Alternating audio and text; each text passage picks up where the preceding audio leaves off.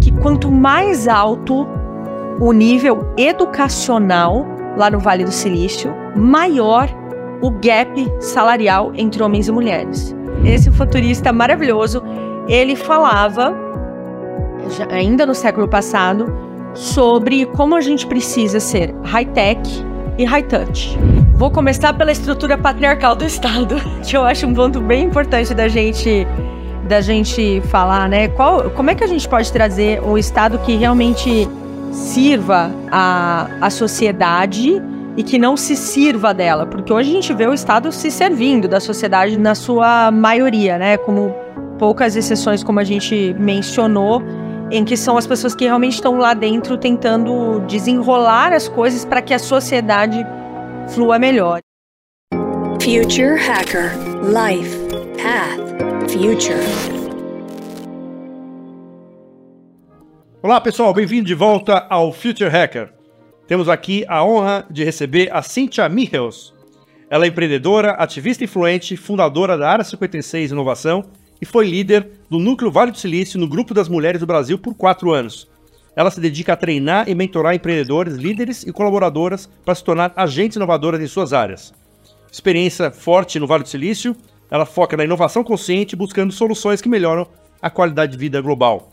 Ela é formada em economia pela INSPER e com a Master em governança pela GONIL. Ela também é autora da obra, coautora né, da obra Quais de mim você procura aonde escreveu o capítulo Ganhar ou Perder, eis a questão. E foi também candidata a deputada estadual em, em, é, por São Paulo né, em 2022, com o objetivo de fomentar o talento e o empreendedorismo no Brasil. Em primeiro lugar, prazer em tê-la aqui, Cíntia. Prazer é todo meu. Eu só tenho a agradecer, André, por esse convite. Estou muito honrada de estar aqui e fazer parte desse projeto, dessa comunidade, dessa força que é o Future, Future Hackers. Muito obrigada. O prazer é nosso. Vamos lá, vamos começar você falando um pouco da tua jornada profissional, né? Uma mistura, né, de ativismo, empreendedorismo, com esse viés meio filosófico, meio político, né? E eu queria saber se houve algum momento né, específico que, que você que, que deu encontro de tudo isso e, e, ou que influenciou exatamente essa sua direção aí, profissional. Olha, é muito interessante quando a gente olha para nossa trajetória eu me lembro sempre do Steve Jobs falando, né? A gente não conecta os pontos de antemão, a gente conecta os pontos quando a gente olha para trás e vai vendo quais foram esses momentos de, de virada de chave mesmo. E como toda trajetória, tem alguns que fizeram toda a diferença para mim. Um deles, definitivamente, foi a oportunidade que eu tive a experiência de morar por um ano e meio no Vale do Silício que me fez abrir a cabeça e as perspectivas e despertar em mim uma vontade muito forte de poder fortalecer, de trazer para o Brasil tudo aquilo que eu estava vendo lá, que acontecia de, de bom e com aquela agilidade e aquela construção toda, e de poder falar, poxa, no Brasil nós também temos elementos para construir isso, então como que eu me encaixo nisso, nessa história, como é que eu contribuo para para fazer essa mudança no nosso país. Então, definitivamente, morar lá fez toda a diferença. E, junto com isso, a minha participação no Grupo Mulheres do Brasil, que é um grupo hoje que está com mais de 140 mil mulheres. Na época que eu entrei, a gente falava em 7 mil, 8 mil mulheres, e agora já 140 mil ao redor do mundo. E que, para mim, foi uma grande escola nesse sentido de de realmente você desenvolver, trabalhar sua proatividade, trabalhar as conexões, fazer as coisas acontecerem com foco no bem comum, com foco em assim, como é que eu melhoro esse ambiente aqui no qual eu estou, como é que eu contribuo, como é que eu deixo um bom rastro por onde eu passo. Então esses definitivamente foram dois dois pontos bastante importantes que aconteceram ali entre 2017 e 2018, que foi meio simultâneo assim, Grupo Mulheres do Brasil e Vale do Silício, e que foram uma grande chave. E devo te dizer que da política, da política, olha que interessante, que, é, porque foi depois, né, de Vale do Silício e Grupo Mulheres do Brasil, mas curiosamente, quando eu fui, estava me decidindo se eu ia me candidatar ou não, quando eu fui buscar na minha história, eu me lembrei que com nove anos de idade eu tinha me candidatado ao Grêmio da escola, junto com uma amiga porque a gente queria mudar algumas coisas lá. Então, eu vejo que muito do que a gente vai se tornando na vida e que a gente, os caminhos que a gente vai escolhendo, eles vão aparecendo também desde a infância. Eu gostava de brincar de dar aula, eu gostava de brincar de fazer entrevistas. Eu, com oito anos, eu e uma amiga resolvemos empreender, fomos vender brigadeiro na, no comércio da cidade. É, então a gente vai vendo que essas sementinhas vêm com a gente de alguma forma lá no início e depois a gente vai tendo esses contextos que vão permitindo que elas eclodam e que elas vão florescendo realmente e gerando alguma coisa. Perfeito. A política eu vou deixar para um capítulo à parte. Mas vamos começar ainda, vou, vou, ainda puxar um pouco na, nesse trabalho né, da, da, das mulheres do Brasil, na parte. O que, que você traz de benchmark dessa, dessa, desse trabalho lá para o Brasil? Quer dizer, né, o, que, que, é, o que, que tem lá? A, a, como é que é a, eles lidam com a, com a liderança feminina? Como é que está isso aí hoje no Vale do Silício? E que você pode, teoricamente, usar isso aí como benchmark para cá. Perfeito. Olha, eu vou dar um. Acho que vale a pena a gente olhar para o ecossistema do Vale do Silício, né? Dar um zoom out para depois a gente dar um zoom in na parte da, da liderança. O Vale do Silício é um lugar que é muito único. Todos nós, quem acompanha aqui esse podcast, obviamente, está bastante familiarizado com isso e tem as suas características que fazem muita diferença ali. Então você tá e que servem de benchmark pra gente. Você tá num lugar onde o conhecimento é extremamente valorizado, então o aprendizado contínuo, a produção de conhecimento, você tá com a Universidade de Stanford, com a Universidade de Berkeley e a, as startups desenvolvendo conhecimento, as big techs desenvolvendo conhecimento, então isso definitivamente esse respirar conhecimento, essa curiosidade, essa fome de querer saber mais, é, é definitivamente um benchmark para gente, para homens, para mulheres, para a área que for na vida, para quem quer se desenvolver e gerar um impacto. Uma outra coisa muito forte da característica da, da cultura do Vale do Silício são as conexões.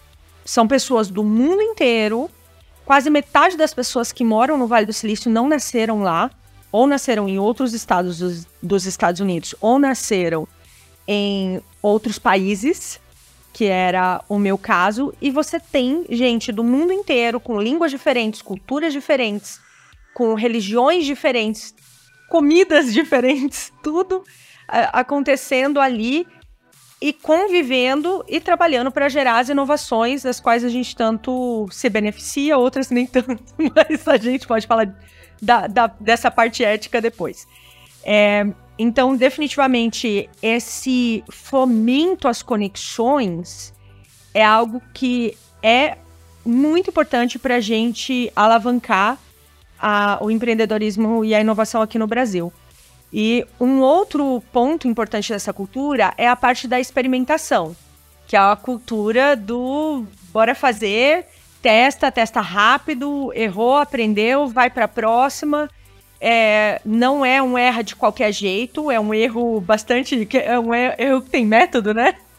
É algo que, que faz muita diferença nesse sentido, porque tem um olhar mais consciente ali sobre aquilo que está sendo feito, qual o objetivo a chegar e como é que a gente faz isso, mas tem uma abertura maior à experimentação do que eu observo que a gente tem aqui. A gente nós estamos mais abertos e a gente pode se abrir muito mais, porque, de certa forma, a gente ainda paralisa, como brasileiros, muitas vezes, diante da possibilidade do erro, né? É, síndrome da impostora, que é uma coisa que passa, por exemplo, toca muito quando a gente fala principalmente com as mulheres. Eu já entrevistei homens que também falaram que passavam por esse desafio, mas que a gente vê que é algo a ser bastante trabalhado aqui para a gente se potencializar.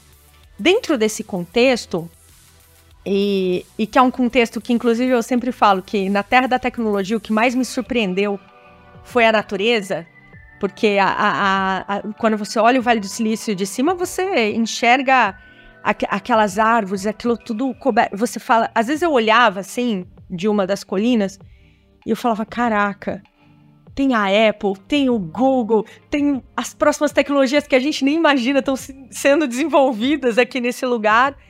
E, e ao mesmo tempo tem essa cultura de estar tá na natureza, acho que até para equilibrar o excesso de, tecno, de tecnologia, que é muito surpreendente porque muitas vezes as pessoas pensam que. Me perguntam muito isso, né? Como se fosse a cidade dos Jetsons. Eu falo, gente, se você não souber que você tá no Vale do Silício, você não, não, nem percebe que você tá lá, se você não souber, porque na maioria dos lugares.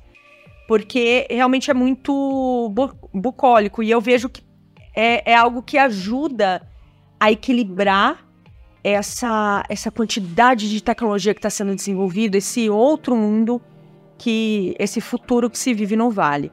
Dentro desse contexto, a gente ainda tem desigualdade salarial, entre homens e mulheres, desigualdade em termos de papéis, de mulheres em papéis de liderança. E, inclusive, é muito interessante observar que isso, para mim, pelo menos, foi algo que me chamou a atenção quando eu me deparei com esse dado, que quanto mais alto o nível educacional lá no Vale do Silício, maior o gap salarial entre homens e mulheres. Ou seja, você está falando, e eu entrevistei muitas cientistas lá, PhD, Stanford, tudo, e, e elas falavam, a gente é a nossa realidade, isso tá, isso é, é pesquisa, é estatístico, não é só depoimento de duas, três pessoas, mas conversando com as pessoas que, que dão vida a essa estatística, a gente percebia o quanto é, realmente na base você tem muitas mulheres, mulheres brilhantes. É, você pega na academia, por exemplo. Eu lembro de uma amiga minha que ela falava isso. Cíntia, quanto mais vai subindo o, o nível hierárquico, mais as cabeças vão ficando brancas. Literalmente, né? No cabelinho branco, são, são homens, são mais velhos, e aquilo vai fechando num clubinho. Então, esse é um desafio, inclusive, para o Vale do Silício, e que tem algumas práticas que já estão sendo feitas lá para lidar com isso e que a gente também pode, é, que também alguns, em alguns ambientes já estão sendo feitas aqui, podem ajudar a gente a acelerar esse processo. Não, eu não acho que a gente deva se prender a um, a um, sabe, a, um detalhe de um número super preciso, mas é algo que, que gere um balanço, que gere uma uma sinergia maior entre homens e mulheres, porque eu acredito que a gente sai, todo mundo sai ganhando quando a gente tem as duas energias ali, energia feminina e energia masculina juntas. E alguns processos práticos que podem ser feitos: programas de mentoria, programas de desenvolvimento para para essas mulheres, para ver se é uma questão onde são questões técnicas, vamos desenvolver a parte técnica. Onde são questões é, de habilidades, vamos desenvolver as habilidades, vamos, como é que a gente trabalha a negociação. A gente sabe que subir para a liderança passa muito por pela sua capacidade de negociação, pela sua capacidade de comunicação, em alguns casos até mais até do que a, a, a questão técnica, até porque as habilidades são outras. Então, vamos desenvolver isso. Alguns clubes do Bolinha precisam ser revistos. Porque muitas vezes as reuniões, aquelas que definem as chaves que serão viradas, os rumos que serão tomados, as, as eleições que serão feitas, acontecem de madrugada, acontecem em lugares que não são lugares frequentados por mulheres. E, eu, e assim, eu, eu não, não são vozes da minha cabeça, tá? Isso são relatos que eu ouvi conversando com mulheres e homens em cargos de liderança no Vale do Silício. Então, assim, é, são silos que precisam ser quebrados se a gente realmente quiser fazer essa inclusão. Agora a gente pode olhar, e vou fechar com isso, esse ponto, para dois ângulos ali. Então, da parte dos homens, precisa ter essa vontade de mudar, porque as mulheres claramente estão com vontade de mudar isso, e as mulheres também gostam de liderar e também gostam de contribuir e servir dessa forma. É, da parte dos homens, obviamente, não tenho a ilusão de, de achar que vai ser todo mundo, mas aqueles que querem contribuir com essa causa, efetivamente ajudarem a quebrar esses, esses silos e esses ciclos que impedem as mulheres de, de chegar nesses lugares. E das mulheres, também essa essa proatividade de. E eu vi muitas mulheres que fizeram isso e chegaram a cargos altíssimos lá, de abrir o caminho. Se tudo é mato, se não tem a referência, eu vou ser a referência. Se é assim, se é essa língua que se fala aqui, se é assim que se comunica e se negocia, eu também posso aprender a falar essa língua. Então, eu vi muitas mulheres é, que passaram por isso e que enfrentaram isso de maneiras diferentes. Fundadoras de startups que passaram mais dificuldade de conseguir investimento, que passaram por assédio, que passaram por um monte de coisas que são culturais, não são técnicas. E são culturas que a gente precisa mudar, recombinar. Quais são nossos valores, quais são nossos limites. E ao mesmo tempo, mulheres que conseguiram que me relataram assim: olha, eu nunca tive esse Nunca me senti impostora, nunca achei que eu não merecia, porque às vezes vem um auto boicote também, né? Se você se sente impostora, você acha que você não merece aquilo, será que você busca a oportunidade com a mesma força que você busca quando você acredita em você? Então, também entrevistei mulheres que estavam, não, eu fui lá, eu abri meus caminhos, eu fiz os meus contatos, eu entendi a regra do jogo, eu joguei o jogo e joguei o jogo de uma forma limpa, mas de uma forma proativa. Eu corri atrás. Tem tudo, né? Tem de tudo, Tem né? Tudo. Tem a que são mais acomodadas, a que você. É tão engraçado porque assim, a gente. Na verdade, hoje, por coincidência, eu vou entrevistar a Ana Paula Vitelli, que ela escreveu um livro, ela, é, foi tese de doutorado dela, que, é, que eu não sei agora se, se no ar vai estar antes ou depois da City, que é uh, chamado Mulheres Invisíveis, que exatamente é o teto de vidro que acontece, é exatamente isso que você está falando. Quer dizer, aquele cargo gerencial, até lá tá cheio. Mas para pular aquele grau gerencial para cima, para uma diretoria ou vice-presidência, o quanto que isso é uma realidade. E isso é, é, bem legal, porque a gente hoje, por coincidência, eu vou, estar falando com ela, né? De novo, é, deve, não sei se vai sair antes ou depois a entrevista da City, mas vai ser muito legal. É tão engraçado, porque assim, às vezes a gente vê né, alguns preconceitos tão velados né, na sociedade, assim, do ponto de vista feminino, que é uma coisa que é até meio sutil. Não é sutil para alguns, né? Mas é, meus, para meus ouvidos é complicado, que assim nossa, aquela mulher chegou naquela posição. Você viu? Aquela mulher chegou na presidência. Como se fosse. Como se não fosse uma coisa normal. Como se fosse. Olha. Quer dizer, ela é mulher e chegou. É uma coisa que tá tão intrínseca que as pessoas né, é, falam normalmente, né? Olha, a, a presidente do IBM é uma mulher. Como se fosse uma. É um absurdo, né? A maneira, né, como você trata esse tipo de tema, né? Assim, de. É, é meio que tá tão velado que assim, que as pessoas é, aceitam, né? Uma, uma, uma, uma, uma, afirmação dessa e às vezes nem, nem, nem passa de uma maneira dissonante, né? É, eu vejo que isso que você está relatando é muito comum e é muito comum em qualquer assunto que a gente pegar, a gente tem. Você tem umas referências. Você tem aquilo que você vê, o que você vê na mídia, quem, quem é que está nos cargos de poder nos filmes? Quem é que está nos cargos de poder nos livros? Quem é que está nas músicas? Então, culturalmente, e isso reflete, obviamente, a arte reflete, alimenta a vida e reflete a vida. Então, assim, quando a gente não está vendo alguma coisa que a gente não está acostumado, é natural que a gente dê um destaque para aquilo. Então, a gente está nesse momento de fazer essa transição então, no momento de transição, a gente começa a ver essas mulheres nesses espaços. Eu tive o privilégio de, de, de conhecer uma querida que se tornou amiga, que é astronauta da NASA, Dr. Von Kegel, o nome dela. E ela. Então você imagina, uma mulher astronauta. Pra gente foi o máximo. A gente conseguiu fazer um evento com ela lá na Google, ela falando para 200 pessoas.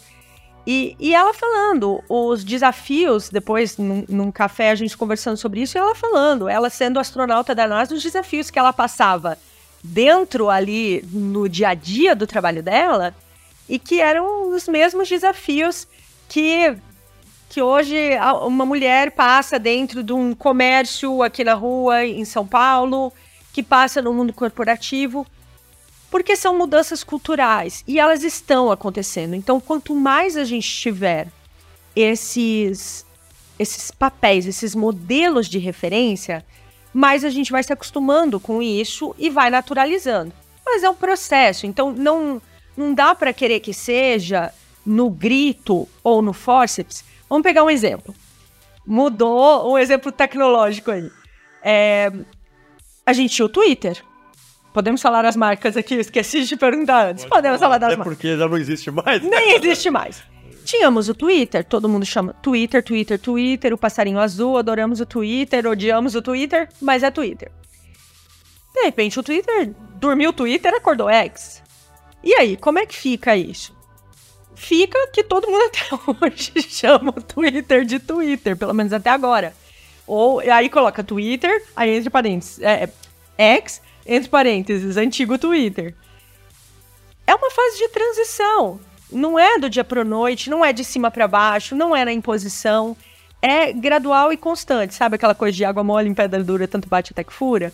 Então, assim, é, é a gente projetar mais, a gente dar mais destaque, mostrar mais essas mulheres, mulheres cientistas. Eu entrevistei tantas mulheres cientistas. E se você entrar em qualquer sala e pedir para uma pessoa imaginar um cientista, imagine. é, tudo bem, em português é mais difícil porque daí é um cientista em duas, mas vamos pensar se fosse inglês, né? É, imagine a scientist. Então, você não tá dizendo se é ela ou ele, né?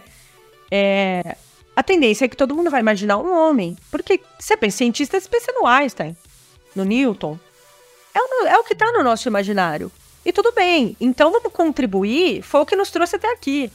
Então vamos contribuir agora. Vamos divulgar mais a, a Ada ou Ada Lovelace, que é uma das mulheres que deu início aí à parte toda da computação. Tá lá no Vale do Silício, no museu, é, no Museu da Computação tem toda uma parte de destaque a ela. Vamos divulgar mais essas mulheres na ciência.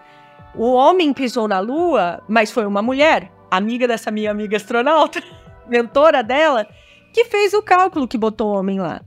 Então, claro, eu tô simplificando, né, gente? É super complexo pisar na Lua. Até chegar, até Mas- chegar o momento que uma, uma, uma, uma mulher pode celebrar uma missa, né?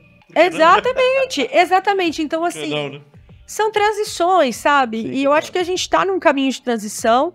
E eu acho que quanto mais a gente buscar a cooperação nessa transição, mais rápido ela vai acontecer. Porque toda transição que ela vai pelo viés da competição, ah, até agora foram vocês, agora vai ser a gente. é, qualquer coisa nesse sentido, em que tem uma disputa de território, uma disputa de espaço, sai todo mundo perdendo, porque a coisa vai ficando mais predatória. Se a gente vai numa cooperação e a gente mostra, caramba, olha só, vocês fazem isso aqui, que é maravilhoso. A gente pode acrescentar isso aqui e vai melhorar para todo mundo. Vamos fazer junto? É muito mais caminho. Eu, eu acho assim, quando você até vai pra liderança, né? A gente teve a fase né, dos engenheiros, né? Do- né, Uhum. Na época da engenharia, etc. Você tem depois a fase dos financeiros, né? É. E agora está numa fase de humanizados, né? Então, É. assim, não, não consigo ver liderança sem mulheres no ponto de vista mais humanizado da sociedade, né? Então, eu acho que agora é o que você falou, né? Essa evolução para chegar nesse, nesse, nesse momento aí. Vamos lá, eu queria que você falasse um pouquinho, Cintia, é, sobre essa parte da inovação consciente, né? Você, queria que você, que você contasse, assim, conceitualmente o que, que é essa inovação consciente e, e de uma maneira, assim, que seja pragmática e o- qual é essa utopia que você enxerga que a gente pode atingir. Ok, vamos lá. Conceito, pragmatismo e utopia. Bora fazer uma síntese. Então, conceitualmente, a inovação consciente, para mim, é toda aquela inovação que contribui para a melhoria na qualidade de vida. Então, ela pode ser uma inovação disruptiva, uma descoberta. Imagina o que foi a descoberta da, da anestesia. Olha que inovação que melhorou a qualidade de vida de milhões de pessoas, não só naquele momento, como até hoje. Abençoado cidadão. Desculpa, eu não sei o nome do cientista, mas alguém, alguém deve saber, marca nos comentários pra gente, por favor. Eu não, não tô com ele agora na cabeça, mas veja que, que inovação fantástica que efetivamente trouxe qualidade de vida. E ela pode ser uma inovação incremental é, também, que gera um alívio ali naquele momento, que gera quando você juntou, ou gera um, um, um prazer que te gera um benefício, né? Muito simples. Quando juntou, já existia leite ou já existia café. De repente, ah, misturei aqui desse jeito, virou, chamei de cappuccino. Foi uma pequena inovação, mas uma, uma inovação que trouxe um bem-estar para as pessoas é, e traz até hoje. Então, não, não precisa necessariamente ser uma coisa, nossa, gigantesca, sem precedentes, mas é importante que ela esteja olhando para a qualidade de vida. E isso veio depois de morar no Vale do Silício.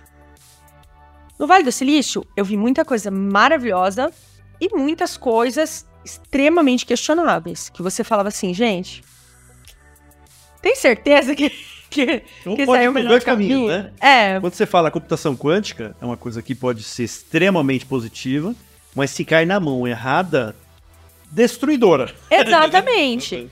É, então foi quando eu comecei a, a- morando lá e conhecendo, visitando as startups, os centros de inovações e tudo, e conversando, pesquisando isso, eu falei, caramba, tem muita coisa aqui que realmente consegue fazer com que a gente vá para um outro patamar de humanidade, sabe? Como eu gosto muito de um autor que chama James Martin, ele tem um livro que chama O Propósito do Século XXI.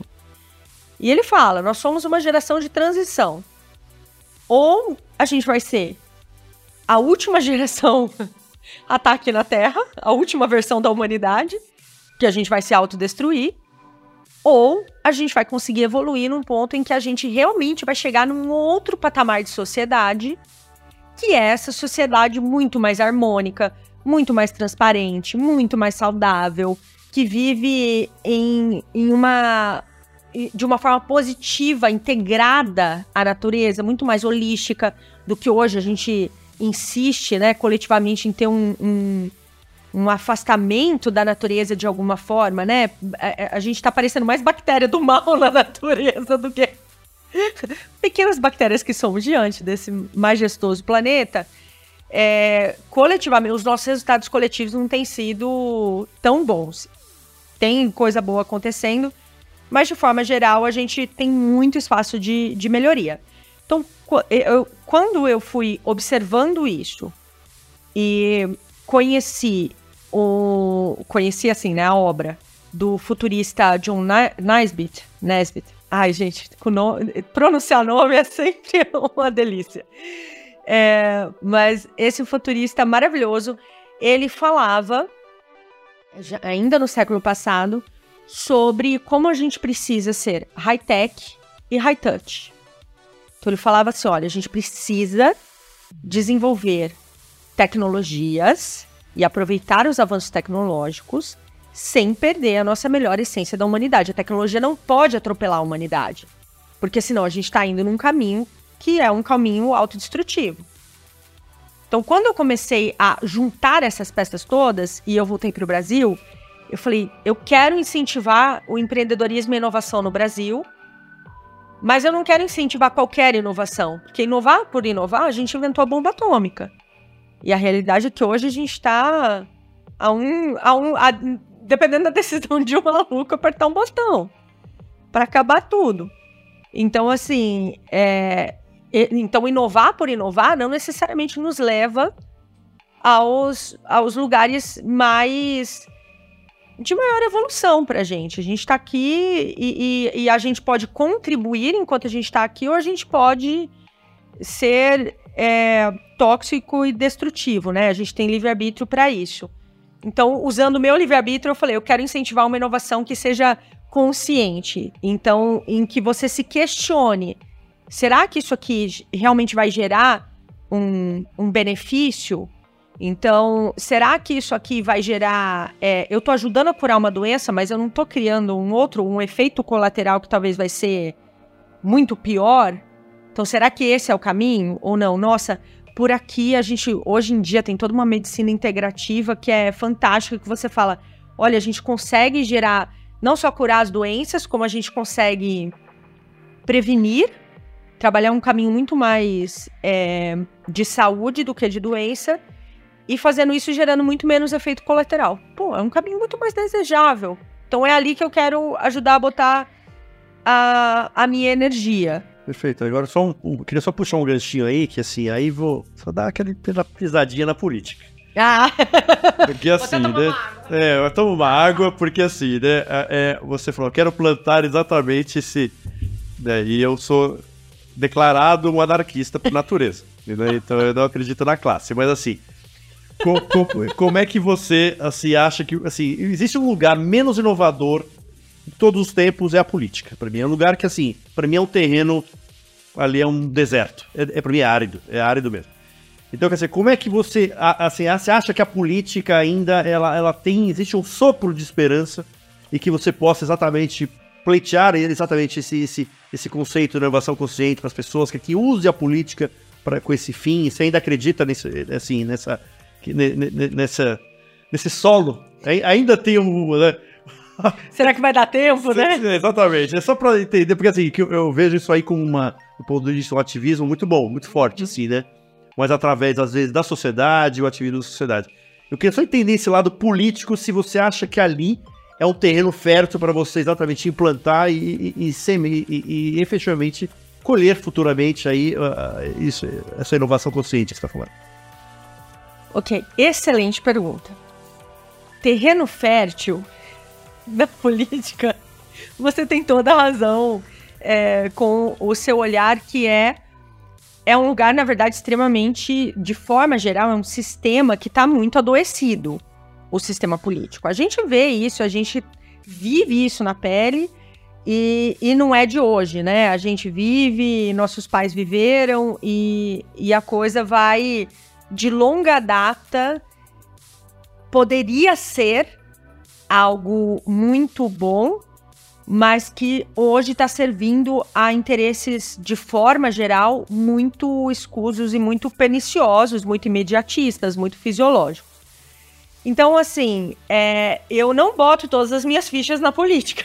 Eu não acho que, que a gente deva depender da política para resolver as nossas questões como sociedade, porque o sistema está organizado de um jeito que. Como é que eu falo de política? Diplomaticamente. Politica, politicamente. É. Politicamente.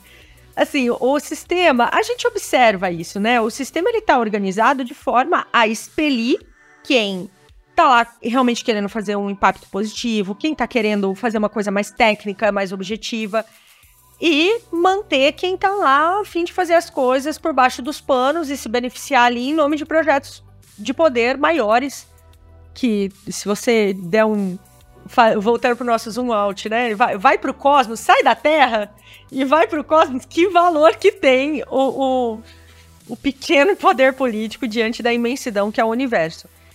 Então, assim, é, não é o terreno mais fértil, mas é um terreno que necessita ser fertilizado. É um terreno que, sabe, é uma terra que necessita ser ali limpa, ser arada e, e a gente tem pessoas eu vejo isso e eu conheci, eu acompanho o trabalho. Tem gente boa na política, sim. A gente tem pessoas que estão lá de verdade por uma questão de técnica, por uma questão objetiva, por. Pode até ter, de repente, é, um viés, é, uma visão de mundo mais para um lado ou mais para o outro, mas são pessoas que não não estão fechadas na sua visão de mundo. São pessoas que estão abertas ao diálogo e a olhar a parte técnica e, e mergulhar em um caminho que possa resultar bons, bons impactos sociais. Só que são poucos. E a gente sabe que a união faz a força, né? Então a gente precisa de mais gente lá dentro ajudando a votar, ajudando. Olha, eu tava, eu tava vindo pra cá, posso dar um exemplo bem, Claro. bem prático, assim. É, eu tava vindo pra cá ouvindo a rádio, tava ouvindo uma entrevista do Guilherme Derrite, que é o nosso secretário de Segurança Pública aqui em São Paulo, que é um deputado federal, ele tá agora aqui, foi ele deputado federal e tá aqui. E ele tava contando sobre um projeto em relação à saidinha de presos, do impacto gigantesco que isso tem de, de pessoas sendo soltas, é, pessoas que não cumpriram as suas penas e que reincidem depois nos seus crimes.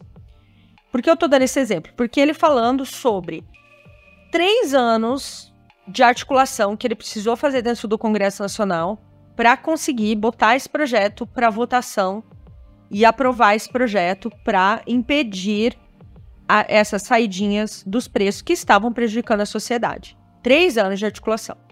Foi aprovado. Aí foi para o Senado. Chegou no Senado, foi para gaveta. Então, assim, é... por que eu tô falando isso? Primeiro, que talvez tivesse mais gente. Primeiro, porque era o assunto que tava mais fresco na minha cabeça. porque eu vim aqui ouvindo e pensando nisso. Eu falei, caramba, você vê?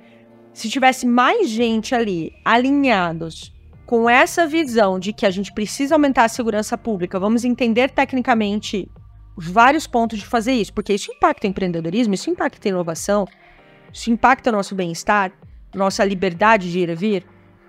Se tivesse mais gente lá dentro ajudando a avançar com essas coisas, eh, talvez não teria levado três anos para ser votado.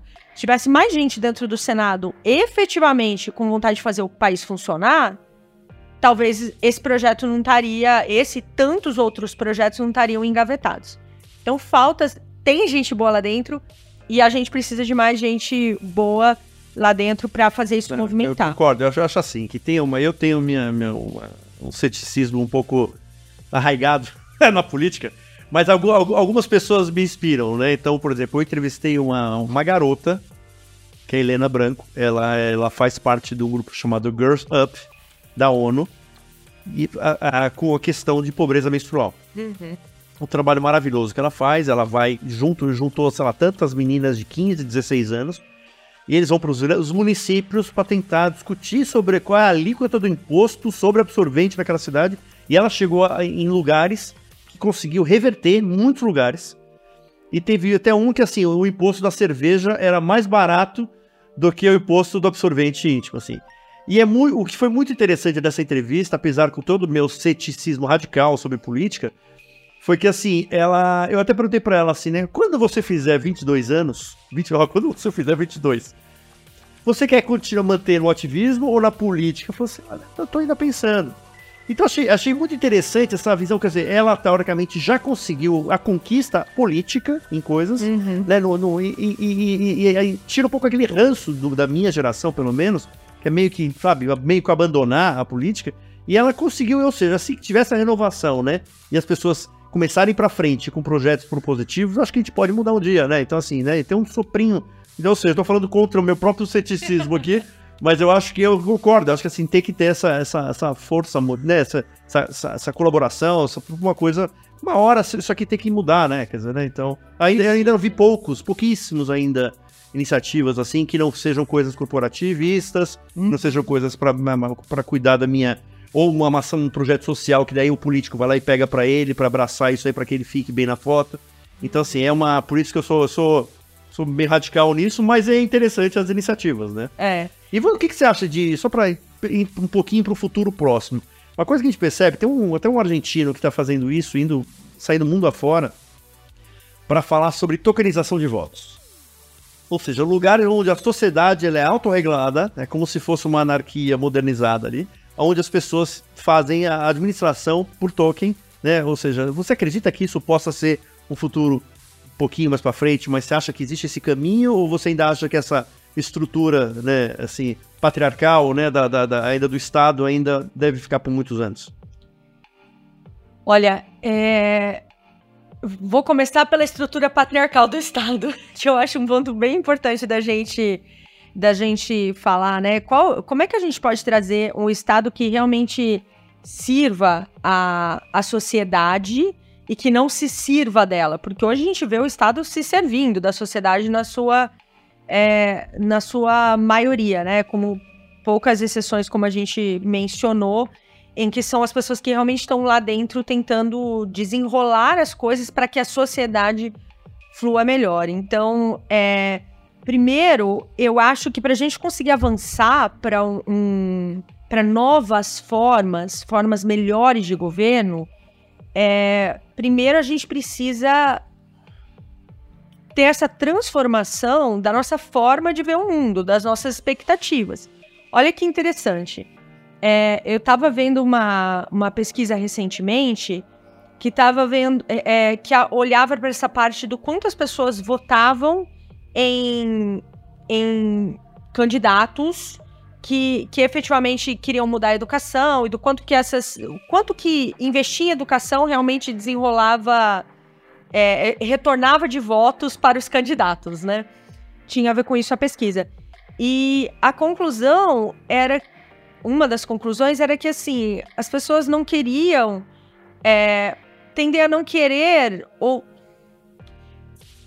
Deixa eu, deixa eu mudar essa palavra, porque eu não sei se é exatamente não querer, mas eu acho que representa melhor quando a gente fala assim.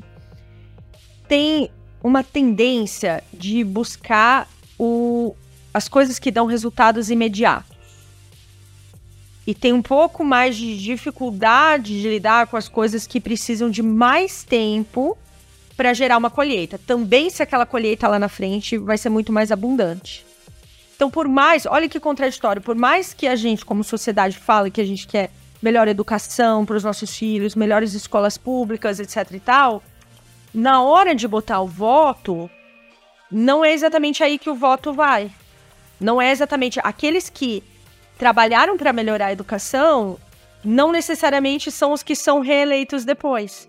Sendo que aqueles que agiram de forma mais paternalista e deram mais as coisas e, e resolveram questões ali que talvez fossem mais imediatas, é, conseguiam ter mais poder político, mais capital político para seguir o que é outra aberração se a gente parar para pensar as suas carreiras políticas, né? Porque política deveria ser serviço, não carreira. Você pode ter uma carreira corporativa, hum. né? uma carreira de médico, uma carreira científica. Mas a, a, a, política é um. Todas essas são carreiras que servem também, mas a, a política, ela deveria ser, eu acredito, uma coisa um pouco mais. Um pouco mais centralizada nos projetos e nos impactos e nas habilidades que a gente tem de traduzir, de realizar esses projetos e impactos, do que necessariamente em pessoas e suas carreiras políticas. Dito isso, a tokenização é, é uma tecnologia que já está sendo usada, né? A gente vê, já está sendo usada para algumas coisas. E, e, até as próprias DAOs, né, as organizações descentralizadas, já tem experimentações acontecendo nesse sentido. Eu vejo que para a política é um caminho um pouco mais longo, porque quando a gente está experimentando dentro de um combinado nosso, é, de um acordo nosso, um projeto nosso, é, é, um, é um alinhamento que é mais fácil de ser feito. Quando a gente está falando de uma coisa que decide rumos de 200 milhões de pessoas, a gente precisa ter um pouco mais de cautela em relação a como essa segurança vai ser feita, a como como é que a gente vai trabalhar essa transparência, porque a transparência é fundamental na política. A gente precisa tornar os processos mais transparentes. Ao mesmo tempo, um voto transparente, ele deixa muito mais espaço o voto dos eleitores, né? Eu tô dizendo diferente. O voto do que o que votou o senador, o deputado, quem foi, a gente tem que saber mesmo, porque a gente tá votando neles e eles estão votando pela gente. Tem que ser transparente isso aí. Esse negócio de ficar votando escondido, acho que não é o caminho. Né? É, voto secreto, ah, pelo amor de Deus, né? Não é o caminho. Agora, o nosso voto como eleitor, até para a gente ter a preservação do nosso livre-arbítrio, porque o político que está lá, ele está serviço. Ele tem que ser transparente no serviço dele. Agora, nós, eleitores, precisamos preservar o nosso livre-arbítrio. E a gente sabe que a pressão para voto é muito forte, que a compra de votos é muito forte, que tem toda uma parte muito tóxica desse sistema aí que precisa ser melhorada. Então, a gente ter também, porque a tokenização ela traz essa transparência, né, que é extremamente positiva para praticamente tudo. Agora eu ainda penso assim que a gente tem bastante melhoria para fazer, mas eu não descarto a possibilidade. Eu tenho um mentor que ele fala, né, o futuro são três pontinhos para o infinito. Então eu também não descarto é, essa possibilidade de que um Mas dia talvez tenha uma... coisas mais um pouco mais próximas né, do que isso aí, né? Exatamente. Eu acho que a gente pode é, ter algumas coisas que é, que agilizem mais o sistema, que gerem mais transparência, que gerem maior conexão, que você veja exatamente, ó, o dinheiro está saindo daqui, ele está indo para cá, ele está gerando tal impacto é, essas pessoas estão contribuindo, essas pessoas aqui não estão contribuindo, como é que a gente vai vai fazer com isso, né? Não pode ficar lá para sempre estorvando, ocupando espaço, gastando dinheiro público, cheio de privilégios, cheio de penduricalhos, enquanto as pessoas do outro lado estão lá passando fome e, e largadas, abandonadas e ao mesmo tempo com essa e votando, né? Porque são as pessoas que votam. Então, acho muito importante a gente ter essa. conseguir fazer essa mensagem chegar e falar as várias línguas para que as pessoas possam também. É... De novo, eu acho que é um. tem dois lados, né? A gente merecer e eleger melhores governantes e para a gente poder efetivamente ter. É e esses melhores governantes com melhores eleitores, né? No sentido da gente poder ter.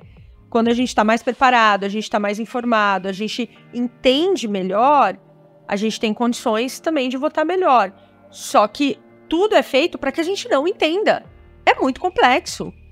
É muito complexo. Você pega legislação eleitoral, eu me candidatei, só para você entender o processo de fazer uma campanha, já é uma, uma campanha. É, o velho truque de você, né? Deixa deixar tão complicado que, né? É, para vender solução, só que umas soluções aí meio tortas, né? Então, eu acho que a gente tem muito. Isso nos diz, e eu gosto de olhar, é, ainda que com pontos, né? Botando o pé no chão, é, eu gosto de olhar para como é que a gente vai para frente a partir disso. Porque esse é o contexto, o contexto está dado. Agora a gente vai passar os próximos 30, 50 anos. Aí a gente vai estar tá gravando podcast no metaverso e falando mais a política do Brasil, mais esses políticos, mais a corrupção, mais, é, sabe? E as pessoas ainda estão passando fome. É, não ah, tem jeito, você tem que criar Chega. exatamente. Tem que mudar isso. Vamos lá, Cintia, eu queria passar agora, porque era uma última questão a respeito da área 56. Eu queria que você voltasse um pouquinho, falasse rapidamente da tua empresa, da tua, da, do, do, do, projeto aí que, especificamente aí que você está tá hoje liderando. Show. A área 56, ela nasceu como área 56 esse ano, então ela ainda está é, se, se estruturando nesse, nesse processo e com certeza, sendo área 56, ela vai estar sempre em aperfeiçoamento constante, sempre como uma boa inovação, sempre buscando, sempre no beta permanente. É, veio dessa da inspiração da área 51, devo dizer, veio da inspiração da área 51 como um centro mesmo, um lugar onde a gente possa é, gerar conexões, gerar visibilidade e gerar um impacto na vida de quem está gerando as inovações.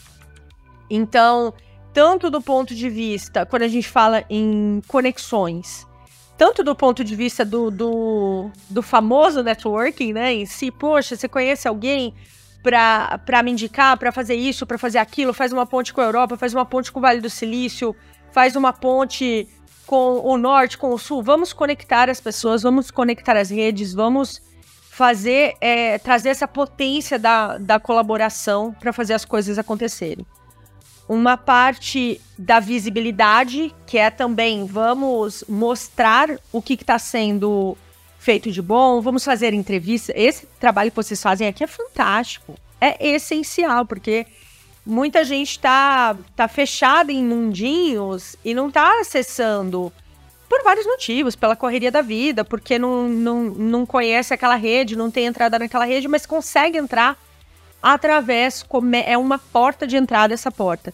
Então, dar visibilidade para quem está fazendo coisa boa, para quem está inovando de forma consciente, criar esses modelos que a gente falou lá no início, né? Olha essas mulheres em liderança, olha esses inovadores que não estão só querendo criar tecnologia para deixar os outros viciados, né? É, que estão efetivamente querendo ajudar as pessoas a, a, evoluírem, se desenvolverem, viverem melhor. Então, esse é o, é o pilar da visibilidade, que a gente está falando das entrevistas, está falando de eventos, está falando é, de, de tudo que pode gerar esse palco. E a parte da transformação, que a gente está falando aí numa parte mais educacional, então, via palestras, via treinamentos, via consultoria, via mentoria. Então, como é que é o como é que eu te ajudo? o que que eu que que eu posso compartilhar que pode gerar valor para você de alguma forma, para acelerar o teu processo, para te ajudar a inovar independente da sua área de atuação. Que isso, para mim, é um valor, essa democratização da, da inovação. Então, eu falo com grandes corporações. Ontem eu estava dando uma palestra na Volkswagen. Eu falo com pequenos empreendedores, que tem microempreendedores, para quem eu faço mentoria. Poxa, não, tá lá, vamos, vamos estruturar isso aqui redondinho, vamos ver como é que a gente pode melhorar as coisas aqui. É, falo com as startups, então, fazendo a conexão e a visibilidade e naquilo que eu consigo contribuir, fazendo a, a transformação. E um ponto que para mim faz muita diferença com isso, e eu valorizo muito como área 56, é a gente poder falar na língua das pessoas. A gente conversou sobre isso, né, no, no bastidor, então vou abrir aqui um pouco. Porque esse para mim foi um grande aprendizado vindo do Vale do Silício para cá, que eu falei, como é que eu traduzo, não só obviamente do inglês para o português, mas como é que eu traduzo o que eu vi de bom lá para o Brasil sem ser um copia e cola. Porque não adianta, primeiro, porque o Brasil tem as suas particularidades. O Brasil tem os seus valores. Brasileiro é criativo. Brasileiro é mão na massa. Brasileiro é realizador. A gente, se a gente bota ali um pouquinho de método, um pouquinho de disciplina, sabe? Bota uns temperinhos bons ali, pô, a gente vai longe, ninguém segura. A gente tem uma diversidade gigantesca. A gente tem, o que a gente tem de oportunidades aqui é muito difícil você encontrar por causa da imensidão que é o nosso país. Então, ao mesmo tempo, a gente precisa acessar essas pessoas. Então, você tem pessoas que são pessoas que de repente não tiveram acesso à educação, não tiveram acesso a muita coisa.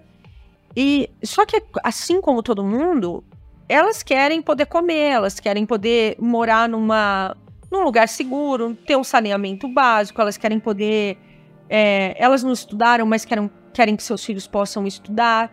Então, como é que a gente fala e conecta a inovação a essas pessoas? Como é que a gente fala na língua delas? Então, vamos entender a necessidade delas e vamos trazer. Não adianta eu falar do Vale do Silício com alguém cuja necessidade inicial é eu preciso comer. Eu preciso abrir um, empreende um empreendedorismo de necessidade, que às vezes é até informal. Então não adianta eu chegar com o papo do Vale do Silício. Está muito distante da realidade, não vai conectar. Então, eu fui vendo que a gente tem é, degraus ali que a gente pode ajudar as pessoas nessa, nessa caminhada para que isso vá quase como uma homeopatia, assim, sabe? Vá aos poucos é, trabalhando na vida delas. Tem as pessoas que estudaram, mas de repente terminaram o segundo grau. Não são, nem todo mundo é cientista.